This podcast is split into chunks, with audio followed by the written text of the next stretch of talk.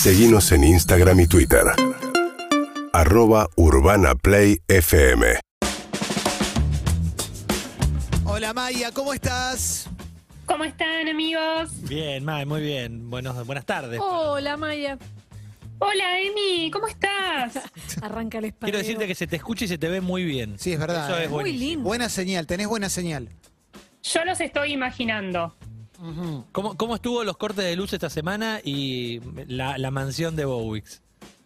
Y estuvo, estuvo álgido, estamos en crisis de aires acondicionados. Tremendo. Muy, muy, sí, estamos mal dormidos. Eh, Oh. El aire goteó toda la noche. Y cada 15 minutos aproximadamente hubo que prenderlo y apagarlo. No. Uh, en una tremendo. coreografía, En un homenaje a la. PEGUE, digamos. Exacto, un prende y apaga.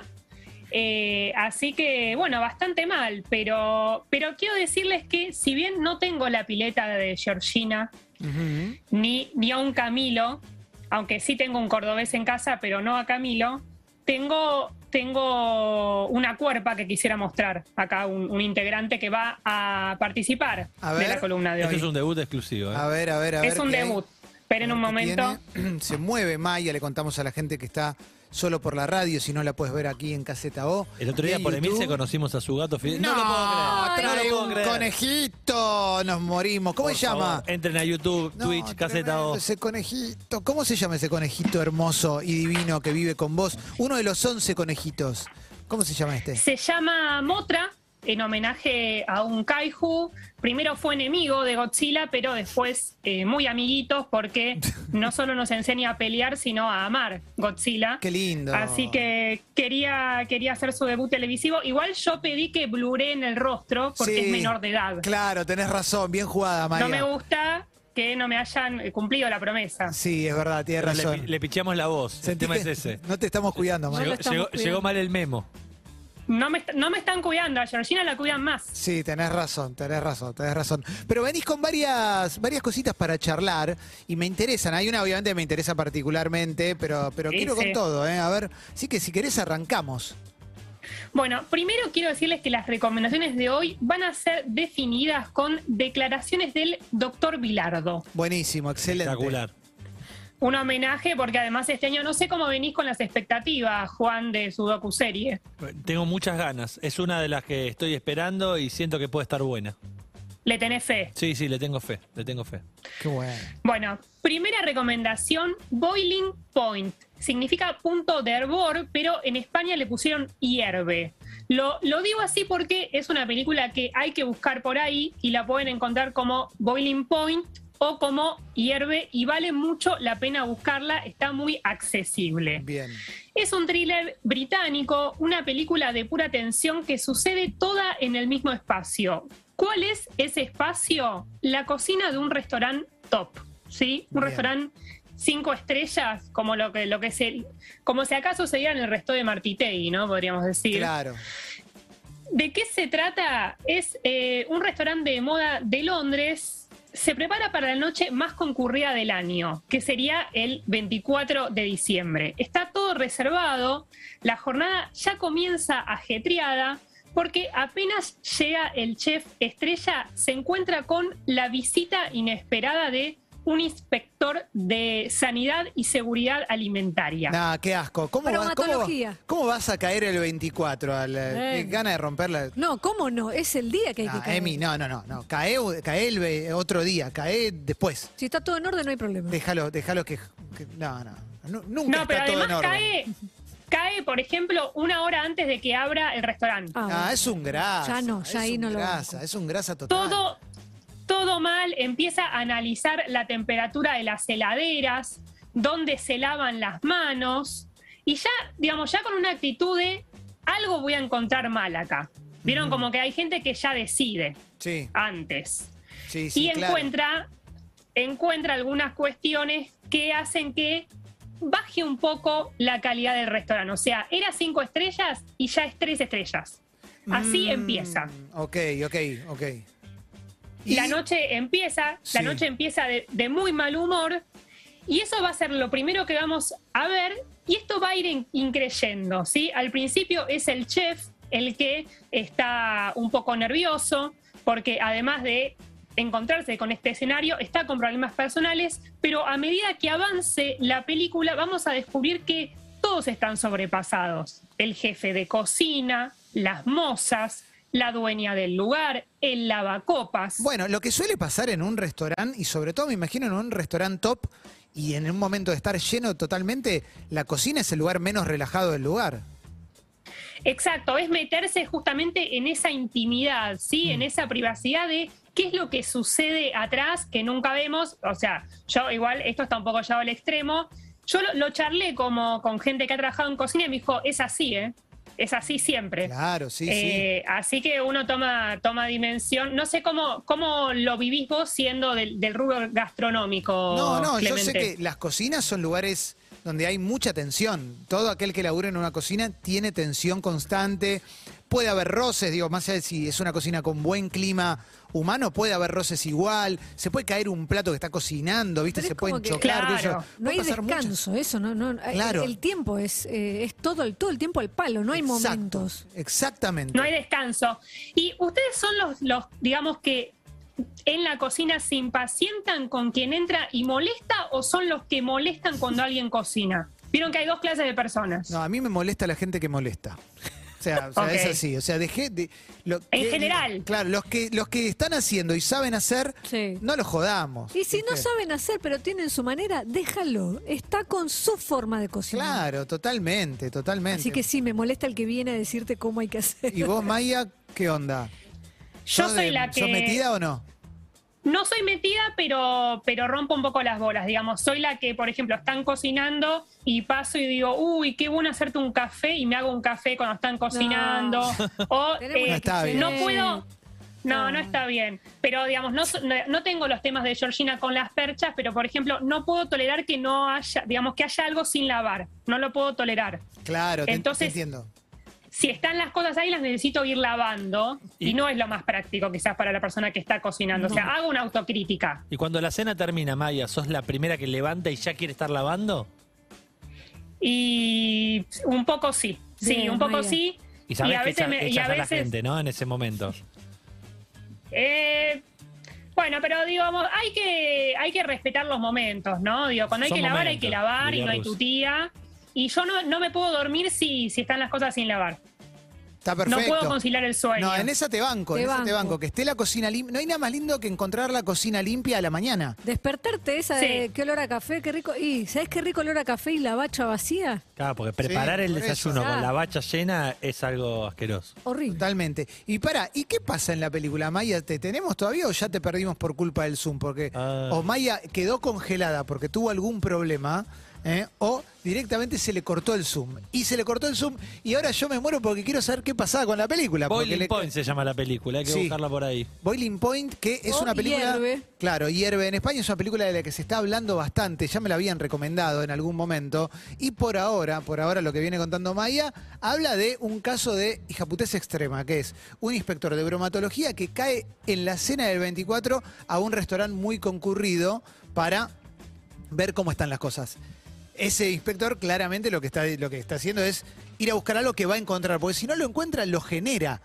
Es así. Siempre van a encontrar alguna cosita, siempre van a encontrar alguna cosita. Así que vamos a esperar a que venga Maya, porque no solamente nos va a hablar de eso, sino que también nos va a hablar de la nueva temporada de Afterlife, que no sé si ustedes la vieron, pero a mí me encanta Afterlife. Yo sé que estás muy copado con Afterlife, Sí. la serie de Ricky Gervais, que es eh, tercera temporada lo que estrenó.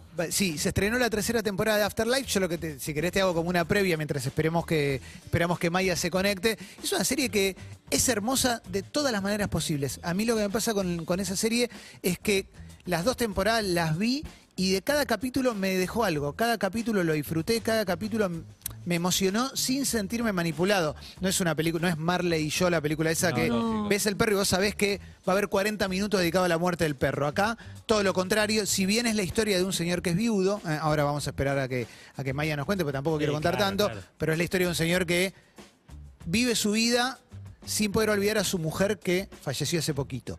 Y él vive con su perro y bueno, y todas las circunstancias que tienen que ver con eso. Pero vamos a esperar que venga Maya, que se le cortó el Zoom justo en el momento. No solo se le cortó el zoom, se le cortó la luz. Nos llega No ese te mensaje. puedo creer. Justo que hablábamos de temas de, de corte de luz en la mansión de Bowie. Ay, Dios Llegó. mío. Para mí es Motra, para mí es el conejo que mordió un Sí, cable. el conejo ese, Claro. tiene 11 Me lo conejos uno. blurearon y mirá cómo lo apagó. Tenés razón. Un, tenés 11 conejos, alguno te va a comer un cable. Es así. Bueno, vamos a hacer una cosa. Vamos a esperar. Vamos a esperar a ver si puede volver Maya. Y si no, no sé, charlamos de Afterlife en un Obvio, ratito. obvio. Te hago un Afterlife yo y no sé, y metemos alguna más. Y después este, ponemos música. Porque hoy vamos a decretar el comienzo del fin de semana con música pop. Que propongas vos también, ¿eh? Porque tenemos las hojas membretadas por Matías Martín. Epa. Esta es Nico. Las novedades del caso indican que la luz a Maya ya le volvió. Fue un micro corte.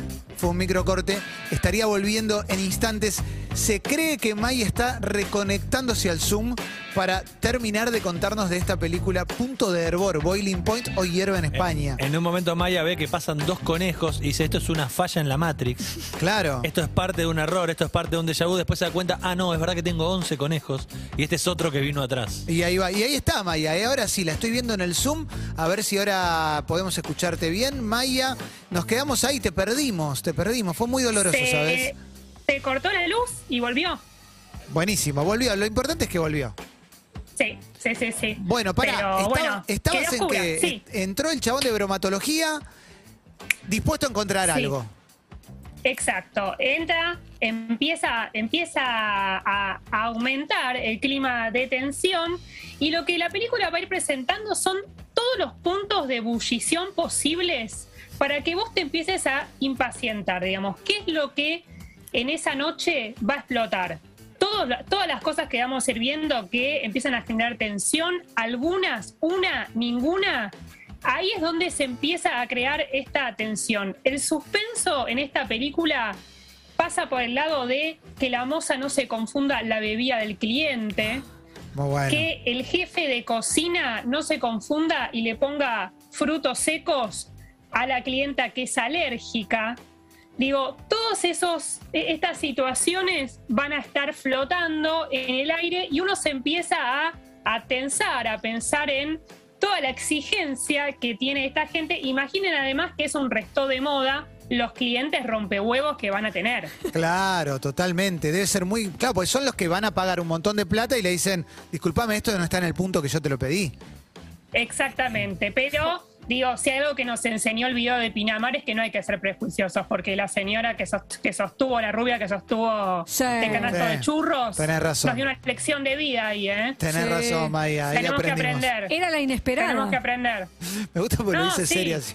Sí, Tenemos sí. que aprender en serio. Hay que aprender en serio. Hay que aprender en serio. Hay que aprender, Sin hay que aprender. Pero no es el caso de esta película, porque lo cierto es que la gente que va, la mayoría es bastante complicada en el maltrato al mozo. Mm. Digamos, todas estas situaciones se van a ir encontrando. Y el chiste de la película es que está filmada toda en un plano secuencia. ¿sí? Uh. O sea, simula no tener cortes. Es como cuando la pantera rota agarra la camarita Exacto. y recorre todos los recovecos de KZO y Urbana Play hasta llegar al Salón de los Pasos Prohibidos. La misma técnica. Espectacular, espectacular, muy Se- bueno. Y se corta menos. Claro, que- exactamente. Que, que la, que la Choricam. Y, y bueno, ¿te gustó Un la poquito. película? ¿Te gustó? Eh, ¿La recomendás mucho? Me, gust- me gustó, me gustó, digo, es como, es una película experiencia, digo que siento que todo el mundo la tiene que ver, después a uno le pasará distintas cosas con la película. Yo tengo algunos reparos, no los puedo decir porque eh, les estaría adelantando algunos secretitos de la película y no quisiera,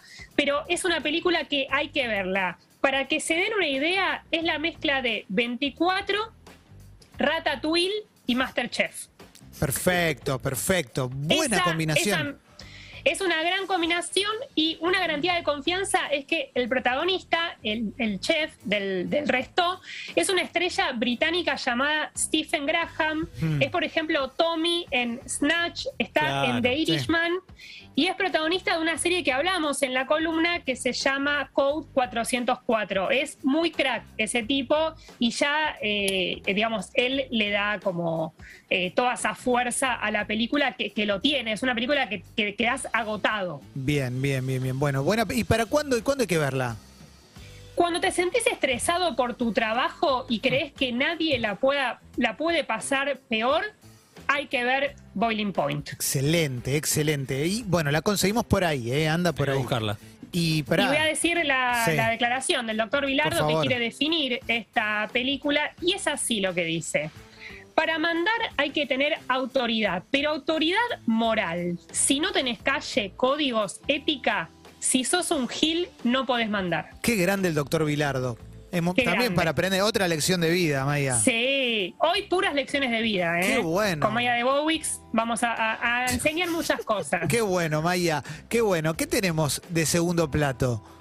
Y bueno, acá, acá vas a tener que intervenir, vas, a, vas a darlo todo, Clemen, porque vamos a hablar de la tercera temporada de Afterlife, Más allá de mi mujer, la serie del gran Ricky Gervais, para ver en Netflix, estreno de hoy, seis nuevos episodios que se suman ya a los 12 que están de las, que suman las dos primeras temporadas. Bien. Por si no vieron, voy a hacer un, un pequeño resumen de qué es esta serie. Obviamente no voy a spoiler la tercera temporada, voy a hablar un poquito, pero no voy a decir por quienes no vieron la primera o la segunda. Sí. Ricky Gervais es Tony, un hombre de mediana edad que tenía una vida muy feliz con su esposa hasta que su mujer muere debido a una enfermedad. La serie ya arranca con el viudo.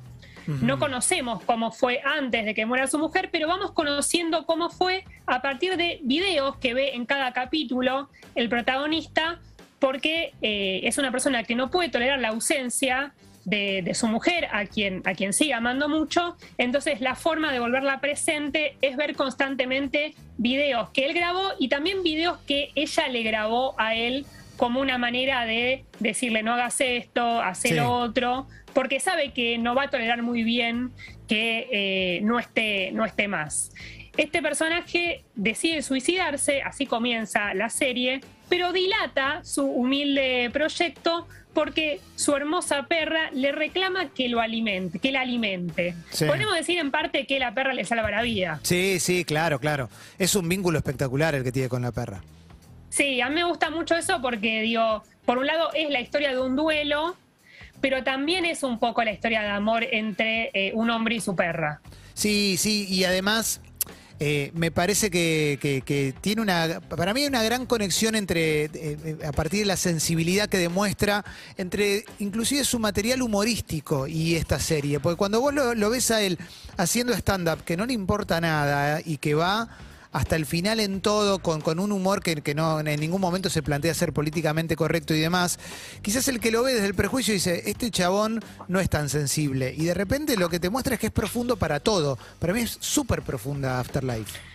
Es muy, muy profunda y de hecho como todo su lado stand-upero, esto de la no corrección política para nada, lo saca a través de este personaje que a partir de la muerte de su mujer, como está obligado a vivir un poco, decide volverse impune. ¿sí? Esta impunidad que te da la tristeza más honda Sí. y a partir de esa impunidad es un forrazo, digo, para decirlo así, mal y pronto. Lo que hace es eh, ser agresivo con los demás, decir todo lo que se le pasa por la cabeza, pudrirla, digo, está todo el tiempo pudriéndola con eh, quien, quien se le pase al lado, digamos. Lo, lo que empieza a pasar es que no tiene nada de empatía y, y eso empieza a generar bastante rechazo en los demás que lo conocieron como era antes y tratan de rescatarlo, digo, porque también hay una cosa de que al conocerlo quieren rescatarlo. Y en esa primera temporada, Afterlife es un diccionario de la angustia como, como sentimiento vampírico. Sí, Pero Es, un total. personaje,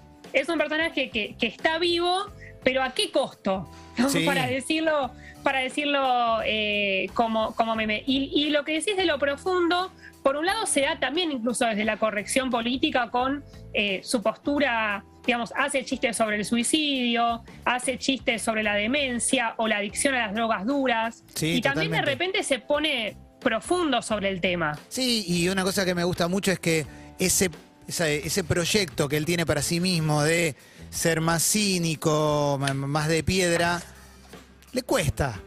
le va costando. Esto no es un spoiler, pero cada vez le cuesta más ser así, porque en definitiva lo que lo mueve a él es el, es el sentimiento directamente. Sí, creo que, creo que lo que te muestra también eh, es como que es como en momentos le es un poco cómodo esa impunidad o, o esa tristeza que al mismo tiempo se empieza a acostumbrar, ¿no? Como Sí. ese estado. Y es un riesgo volver a querer, volver a que te importen los demás cuando estás tan dañado y tan roto. Y creo que es eso un poco lo que le pasa al personaje y, y digo, toda persona que vivió una pérdida eh, un poco se puede sentir reflejado en ese sentimiento, más allá de que sea una pérdida distinta, pero la serie habla mucho, mucho sobre lo que, cómo te pega una pérdida. A mí lo que me gusta mucho de la serie también es que la tragedia y la tristeza no lo ocupa todo y mis chistes favoritos son los que tienen que ver con el sumario del diario y las notas Sí. de color. Sí. Me Eso- parece Es espectacular, porque es un diario chiquito y eso es lo que le sirve excusa a él como creador de la serie para empezar a meter una galería de personajes que, que son un delirio total, pero a la vez todos comparten algo que es una suerte de estar marginados por, por, por, por la norma, digamos. Totalmente, totalmente. Y, y lo lindo es que el personaje de Tony al principio se burla y después los empieza a cobijar. Digo, empieza a sentir algo por esos personajes. Yo enumeré algunos como eh, algunas historias, un bebé que se parece físicamente a Adolf Hitler. Sí, Esto se lo digo especialmente para Emi, que yo sé que es un tema que le gusta mucho. Sí. Tremendo. Una mancha de humedad Para, que presenta aclaremos, el para, rostro. aclaremos una cosa, Hitler, no los bebés. Exacto. Le gusta. No, Sí, sí, sí. bueno, pero digo, está- estoy hablando de Emi. Una persona que Adopte bardea a Mirko. Una persona que eh, el otro día agredió a un bebé. Es Agre- verdad. Agredió a Mirko, a Mirko, Mirko No. Marlon. No, no la agredí, terrible, no la agredí. Terrible. No, no. Perdón, Maya, Sigamos. seguí, seguí, Maya, perdón. Una mancha de humedad que presenta el rostro de Kenneth Branagh. Sí. Sí, Una mujer que prepara yogur con leche materna. sí, espectacular. ¿Toman el, el yogur, ¿Toman el yogur con leche materna? No, Te diría que no. No, no, no. no, no, no. ¿Y si no, te avisan? Están teniendo prejuicio ahí, ¿eh? ¿Viste? No, no lo tomo, no lo tomo. Quizás, es- quizás es riquísimo. Quizás no había para el cortado. Bueno, Hay- eh, se hacen muchas joyas con leche materna. ¿Qué? vean qué bueno. ¿En Sí. serio? Sí, claro. Buena onda. Te hacen un colgante, por ejemplo. Bisutería. Sí, y mirá adentro- esta. Sí. ¿En serio? Esta, esta. Esta, ver esta joya que hizo. No, malísimo. Perdón. Eh, pero Pero también. en pañales. Sí, diciendo, terrible. mirá esta joya. En pañales llorando, así, ahora grande, en pañales. Exacto, exacto. Viernes a la noche tomando un whisky. Eh, Maya, lo bueno de estas historias también es que. ya me fui al carajo, ya me perdí. Lo bueno de estas historias también es que permiten, para profundi- permiten profundizar en el dolor de los demás. Porque algunas de esas Sí. historias, cuando, cuando ellos las piensan o charlan, te parten el alma. Bueno, eh, hay una en la primera temporada, esto no, no es spoiler, digamos, no tiene nada que ver con la estructura de la serie, pero la de un viejito que recibe en su cumpleaños la misma tarjeta de cinco personas. Le mandan la misma tarjeta de cumpleaños cinco personas. Sí. El protagonista Ricky Gervais se burla, le parece una estupidez que algo así pueda ocupar la portada del diario, hasta que el viejito le dice, mi mujer, que falleció recientemente, estaría muy emocionada de que cinco personas se hayan acordado de mí y que esté en el diario. Y ahí le cambia Y- todo, claro.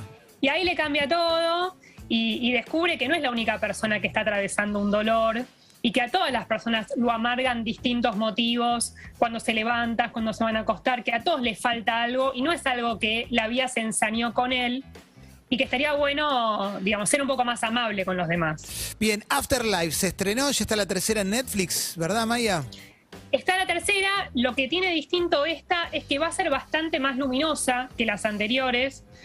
Ricky Gervais, su personaje, va a ir empatizando de a poco y para bien o para mal va a empezarle a importar mucho más a algunas personas. Bien. Digo, y eso eh, es es súper lindo. Te quiero contar algo, Maya. Hay un canal de ¿Qué televisión que en este momento tiraron un huevo a la calle para ver si se fríe, ¿eh? por el calor que hace. Pero se sigue haciendo... Ayer se desmayó un movilero, chicos. Sí. O sea, Yo quiero decir una cosa, no me causó gracia, porque vi un No. montón de gente que decía. No, es gracioso. Me, me dio, me- la verdad, empaticé mucho, ojalá que esté bien La- ese Está movilero. bien, Y la de tirar el huevo al piso tampoco llama me Carlos. causa tanta gracia. No, no, y no, no es nueva. Se llama Carlos, está bien, pero generó un pedido que nos sumamos a eso y es que dejen de pedirles que usen saco y corbata cuando están al rayo del sol con 42 No, grados. y otra cosa más, Emi, otra cosa más. No hagan ir a los mobileros con 40 grados de calor a ver una fila. Y la verdad Chicos, hagan los lunes la nota. Es Por verdad. favor, un poco de humanidad. Y además, también pensemos en los huevos. Déjenlo de hacer los huevos fritos en el asfalto. Están Porque en el huevo tiene que ahora ir haciendo y hacerse esto. huevo frito en el asfalto. ¿Y quién lo va a comer encima ese huevo frito? Por eso, por eso. Dignidad para los huevos. Y Claro sí. que sí, claro que sí. La última, May. Ah, pará, ¿y la frase Bilardo? Y la frase de Bilardo es muy hermosa. A ver. Y dice así. La última vez que mi mujer y yo fuimos al cine, ella fue a ver una película de llorar y yo me fui a una de las salas que había enfrente para ver una de Olmedo. Espectacular. ¿Vamos a aplaudirlo? Ni siquiera Sí, sí, compartieron claro, la obvio. peli. Es el doctor Bilardo. Número uno. Qué hombre. El tipo, Uno, el- total. el- el tipo que le preguntaba a Pachamé eh, qué año había nacido cada, de su- cada una de sus hijas, las hijas de Bilardo, digo, para saber cuántos No, años no, tenían la, sus hijas. la única, Daniela. Ah, le preguntaba a Pachamé. Sí, no sabía, no sabía el, el día de No cumpleaños. importa, un fenómeno, un genio. El de, de su mujer Gloria tampoco. Le preguntaba una vez y dijo, y no sé, espera que le pregunto. Y bueno, está bien, está Qué bien. horror, Y bueno, te, tiene muchos datos en la cabeza, no entran todos. Se dedica mucho a, eso, a, a lo suyo. Bueno, vamos con la última, Maya. La última se llama La Casa, es para ver en Netflix y también estrena hoy. Esta propuesta es una analogía animada de tres historias que Ah, pasó por el Festival de Cannes. Le pondría la etiqueta de película flashera. Ujú. Quiero aclarar que no es para niños. Ok. Eh, el gran brillo de la película, eh, el imán, es su técnica. Está toda hecha en stop motion, en cuadro por cuadro, y es todo con maquetas. Es una locura total la película. Bien. Cuento un poco de qué se trata. Son tres historias conectadas por la misma casa en distintas épocas. La primera historia es en el pasado, es de época y está protagonizada por humanos, por una familia pobre. La segunda es en el presente, con selfies, celulares. Esto te va a gustar, Clemen. A ver. Los protagonistas son unas ratitas humanoides. Ah, me encanta. Espectacular. Son me siento identificado. No, no, no. No quise decir que eras una ratita humanoide, pero yo sentí que ibas a conectar con el, con el bichito. Sí, sí, sí, no, no te entendí, te entendí. Me encanta, me encanta, me parece espectacular. Ratito humanoide me, y, me es, llama. sí, y es un promotor inmobiliario. La tercera historia es un futuro post-apocalíptico y sus personajes son gatos con sombreros y vestidos y hay hasta unos que te alinean los chakras. Muy bueno. Gato con sombrero que te alinea el chakra. Sí, hay mucho hippie, hay mucho gato hippie en la, en la, en la tercera. La primera es un poco más de terror, es más inquietante, y la segunda y la tercera es comedia. Los tonos son distintos, lo único que las une son eh, ese, el espacio. Pero la segunda y la tercera es más de, es más de risa. Bien, bien, un, bien. un- un detalle, May, que seguramente vas a mencionar, pero me llegó hace un ratito que la música la hace Gustavo Santaolalla, la música Sí. original de la serie, y tiene una canción, la canción original es Santaolalla con Jarvis Cocker de Pulp. Muy bueno. Porque hace, hace, una de la, hace uno de los personajes. Jarvis Cocker. Cocker. Muy Claro. bueno. Sí, sí, eh, es una mezcla la casa de El viaje de Chihiro, El resplandor y El fantástico Mr. Fox de Wes Anderson. Bien. Si les gustan las películas de animación oscuras para adultos del estilo Coraline, Sí. les va a gustar esta película, digamos, es muy esa onda. Bien, excelente, excelente. ¿Y dónde está, Maya? Está en Netflix, ya la pueden ver hoy, está como especial, creo, eh, y la pueden buscar. Es, digamos, no es que son tres episodios, sino que es eh, el, mismo, el mismo especial, media hora cada uno, más o menos, y es una propuesta diferente que, está buenísimo conocerla y a, a quien le gusta la animación eh, es, eh, es como algo muy particular y, y muy, muy poco visto. Excelente, En Maya. estos momentos. Excelente. ¿Y qué Momento qué ideal dice para verla. Ah, eso, sí. Sí. Venga, venga, momento No, ideal. momento ideal para verla cuando, cuando quieras buscar algo muy diferente a lo, a lo que soles ver, digamos. Si querés ver una, una experiencia más extrema en cuanto a lo estético, en cuanto, eh, en cuanto a los personajes, es, eh, es ideal, digo, para equilibrar con Boiling Point, que te va a dejar un poco arriba. Perfecto. ¿Y el doctor Vilardo acá qué dice? Lo que no se logró en 85 minutos, no se logra en 5. Tiene razón. otra enseñanza. Tiene razón el doctor Vilardo. Qué bueno, Maya, qué bueno. Bueno, tenemos tres recomendaciones. Obviamente, después van a estar subidas al canal de Urbana Play. Y si no, la buscan a Maya ahí en las redes, en Maya de Bowix. Y también ella siempre postea todo. Maya, un placer y un abrazo grande para. ¿Cómo es? Mostra, ¿cómo? Motra, Mot- Motra. Motra. Motra. Ese en- es un kaiju que es una polilla. Espectacular. Le mandamos un beso grande al conejito y a los otros 10 también. Gracias, Maya. Ahí pasó. UrbanaPlayFM.com